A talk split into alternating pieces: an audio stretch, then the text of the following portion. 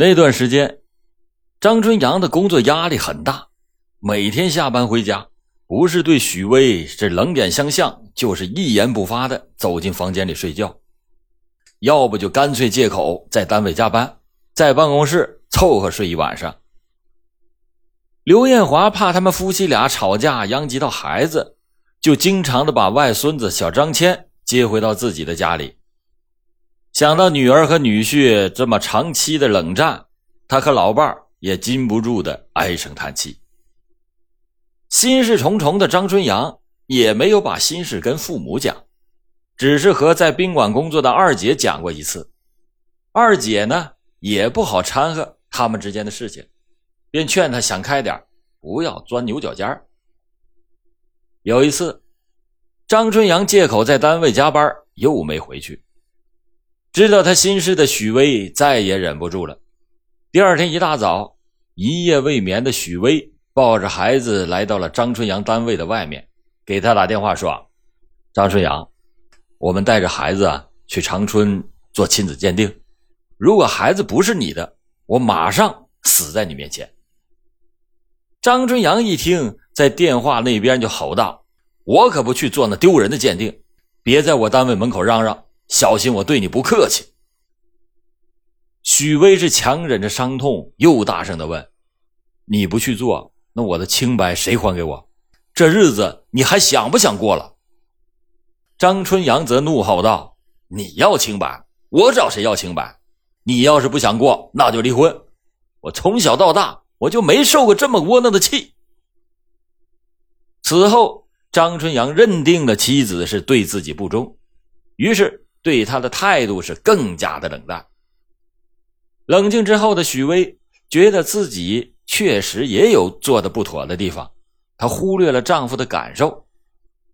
她给张春阳写了一封长长的信，解释并且道了歉，向他保证以后不再和尚世军有任何工作以外的往来。他还找到了张春阳的父母，希望他们能劝劝儿子。刘丽华也多次的给女婿打电话劝慰他，张春阳呢却是坚持己见，说自己已经掌握了确凿的证据，不屑与许巍沟通。许巍是有苦难言，根本就无心工作，对生活也是充满了悲观的情绪。二零零七年二月初，张春阳不顾双方父母的再三劝阻，执意要到法院起诉离婚。以妻子对自己不忠和性格不合为由，要和妻子离婚。吉林市丰满区人民法院民事厅受理了该案。开庭的时候，对张春阳已经绝望的许巍也同意离婚。张春阳却提出来，他可不抚养孩子，不承担孩子的任何抚养费。法官以张春阳所说没有证据为由，劝他慎重的对待离婚。并且承担孩子的抚养费。张春阳则绝情地说：“孩子不是我的，我为什么要帮别人养？”看到张春阳态度的坚决，许巍也没有再要求张春阳承担孩子的抚养费。最后，法官把孩子判给了许巍，房子归张春阳，但他必须一次性的付给许巍十五万元。离婚以后，伤心欲绝的许巍。带着孩子搬回了父母家。张春阳说：“孩子不是他的。”这一件事在亲友之间传的是沸沸扬扬。许巍身边的亲朋好友对他都投来了异样的目光，这给他的生活带来了巨大的压力。无奈之下，他再次的找到了张春阳，要求做亲子鉴定。他说：“啊咱们婚都离了。”也没有啥丢不丢人的了，我可以独自抚养孩子，但是我不能不明不白的背一辈子黑锅，即使婚姻散了，也要给我个清白啊！二零零七年春节过后，在许巍三番五次的强烈要求下，两个人带着孩子来到了长春市人民医院亲子鉴定中心抽取了血样。一个星期以后，两个人拿到了鉴定结果。鉴定的结果是，张春阳和儿子张谦的血样相同，比率竟然是百分之九十九点九九。也就是说，儿子确实是张春阳亲生的。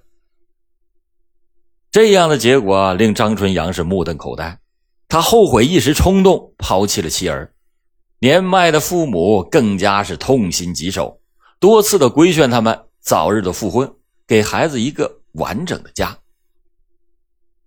父母的劝说和亲子鉴定的结果，让张春阳开始认真的反思自己的过错，尤其是让他愧疚的是，他觉得更对不起自己的儿子，于是。他就给儿子买了一大堆昂贵的玩具送去，但是却被许巍拒之门外。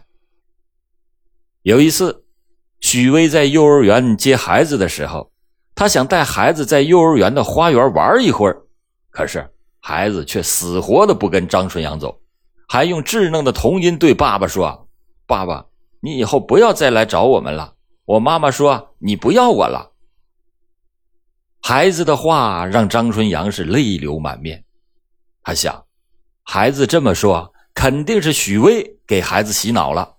想到自己有愧于许巍，只好强压抑着对他的不满。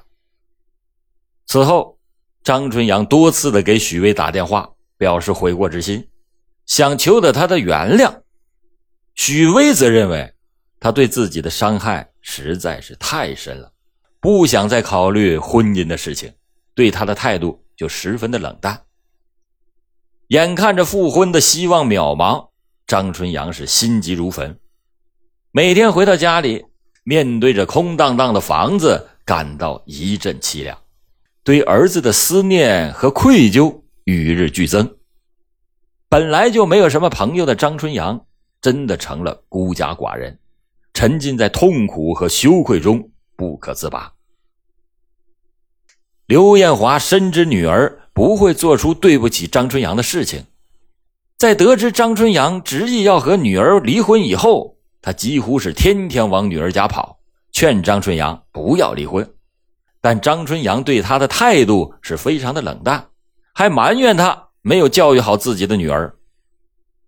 看到张春阳一不高兴就动手打女儿，刘艳华也渐渐觉得女儿很不幸。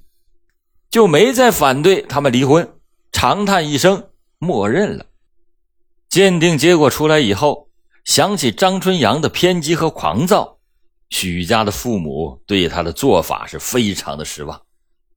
每当张春阳打电话要求看孩子的时候，许巍心情就不好，就找借口不让他看。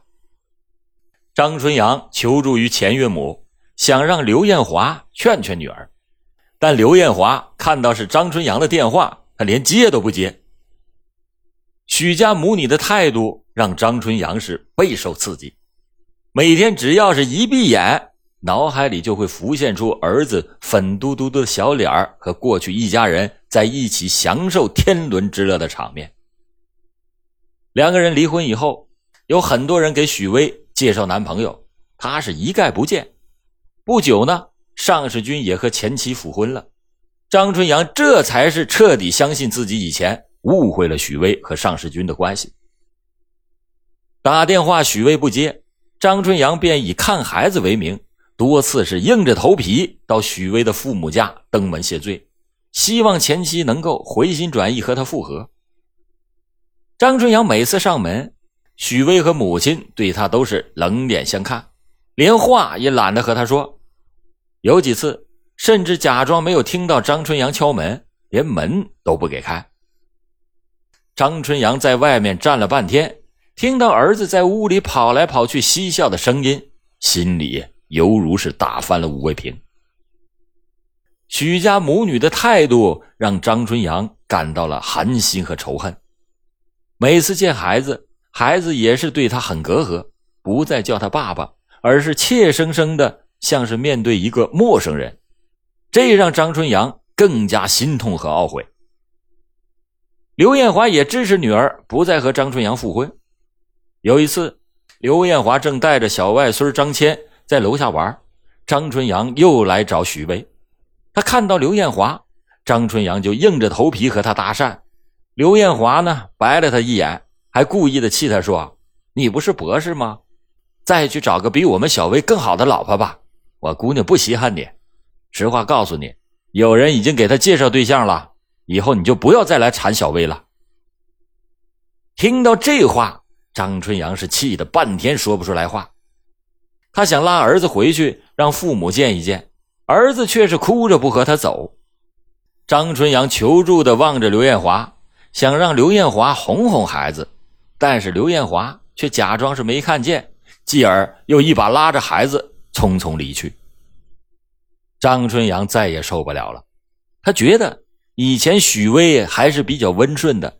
不让看孩子都是刘艳华指使的，孩子和姥姥感情深，肯定是被刘艳华洗脑了。刘艳华是在挑拨孩子和自己的感情。回到父母家，张春阳痛哭流涕的向父母和两个姐姐倾诉了自己的痛苦，亲人们也劝他不要急躁。许家母女故意的折腾他，他实在是咽不下这口气。张春阳找来律师咨询，想要起诉许巍，但是律师提醒他，像他这种情况，孩子年龄小，许巍还有正式的工作，孩子的生活条件很好。再说，当初离婚的时候，他已经向法院明确的表示放弃孩子的抚养权，估计法院也很难再支持他的诉讼请求。律师就劝他，还是好好的做做许巍的工作。尽量缓和关系，在看孩子的问题上从长计议。二零零七年六月二日早晨，思子心切的张春阳给许巍打电话要看孩子。许巍告诉他，孩子感冒了，要领孩子去医院看病。张春阳不相信，认为是许巍故意的哄骗他，他就恼怒不已，数次的打电话要求见儿子。还给许巍发短信说：“我就是要看儿子，你再要是这个态度，可别怪我了。”见张春阳态度强硬，许巍有些犹豫，怕再不让他看孩子啊，真的会惹出麻烦。和母亲商量以后，两个人约定在百货大楼门前见面。上午十点左右，许巍给儿子看完病，在母亲刘艳华的陪同下来到了约定地点等候。张春阳赶到以后，紧紧拉着孩子，红了眼圈。小张谦对父亲显然是很有敌意，挣扎着连连的后退，想躲开。张春阳当时是心痛不已，指责许巍说：“是不是你有意不让儿子见我，致使儿子和我感情生疏？”见到张春阳情绪非常激动，而且下午还给儿子打了针，许巍就想带着儿子离开。他的这一个做法。却激怒了张春阳，他上前就给许巍一个耳光。见到女儿被打，刘艳华是上前阻止说：“你一个受过高等教育的人，动不动就出手打女人，只怪我们当初瞎了眼，没看清楚你的真面目。”一席话彻底的激怒了张春阳，他情绪失控的吼叫道：“我现在什么都没有了，我只想是看看儿子，你们不要把我逼急了。”见情况不对，许巍拉着儿子转身就走。张春阳见此，从口袋里突然就掏出了一把随身携带的卡簧刀，径直的刺向了许巍。刘艳华大惊失色，连忙冲过去抵挡。已经失去理智的张春阳朝着刘艳华的颈部、胸部、腹部等部位疯狂的刺了数刀，刘艳华当即倒地，不能动弹。许巍顿时就惊呆了，连滚带爬的扑向倒在地上的母亲。张春阳又举刀向许巍的头部、肩部连刺数刀。见两个人都倒在了血泊中，张春阳才回过神来，慌慌忙忙的逃离了现场。在一旁的孩子目睹了整个事件的经过，吓得是哇哇大哭。在围观群众的帮助下。刘艳华和许巍母女俩被送到了附近的北华大学附属医院进行抢救。五十九岁的刘艳华因为颈部、胸部、腹部等九处被刺伤，导致静脉和肝脏破裂，抢救无效而死亡。许巍的头部、颈部、肩部一共中了八刀，左胸部外伤致使左侧气胸，送到医院以后一直是昏迷不醒。案发以后。周围群众拨打了幺幺零报警，吉林市公安局特警支队一大队的巡逻民警根据群众的举报，把坐在松花江边发呆、瑟瑟发抖的张春阳给抓获了。二零零七年九月，吉林市中级人民法院开庭审理了此案。检察机关指控被告人张春阳犯故意杀人罪，而且造成了一死一伤的严重后果，社会危害极大，应予以惩处。鉴于案件系婚姻家庭矛盾所引发，张春阳的父母主动要求赔偿被害人亲属的经济损失，应视其为有悔改表现，可以酌情从轻处罚。而万念俱灰的张春阳要求法院立即的判处他死刑，他不上诉，而且不承担任何的经济民事责任。悲剧发生以后，许巍无心上班，整日的是以泪洗面。儿子因为亲眼目睹了父亲杀人，情绪很不稳定，他不肯上幼儿园，整天的需要有人陪伴。父亲许成也因为脑溢血住进了医院。许巍痛失母亲，对张春阳是恨之入骨，坚决不同意接受经济赔偿，要求一命偿一命，判处张春阳死刑。在此情况下，张春阳的父母多次的央求许巍高抬贵手，甚至跪在了他家门口谢罪，求许巍给儿子留条生路。他们变卖了所有的房产和股票，筹集到了三十五万元，作为了赔偿费用。研究院的领导也多次的从中斡旋，和许巍进行沟通，同时也做张春阳的工作，让他积极的配合，双方最终达成了赔偿协议。二零零七年十月二十五日，吉林市中级人民法院作出了判决，张春阳犯故意杀人罪，被判处无期徒刑，剥夺政治权利终身。张春阳是痛哭流涕的说。我从来没想过要害死孩子的姥姥，都怪我当时太冲动了，我好后悔呀！这一起案件是以血的沉痛教训警示当代社会里的许多拥有高智商、高学历的精英们。聪明才智能成为你在外面创造财富的法宝，却没有办法给你一个安定和谐的婚姻和家庭。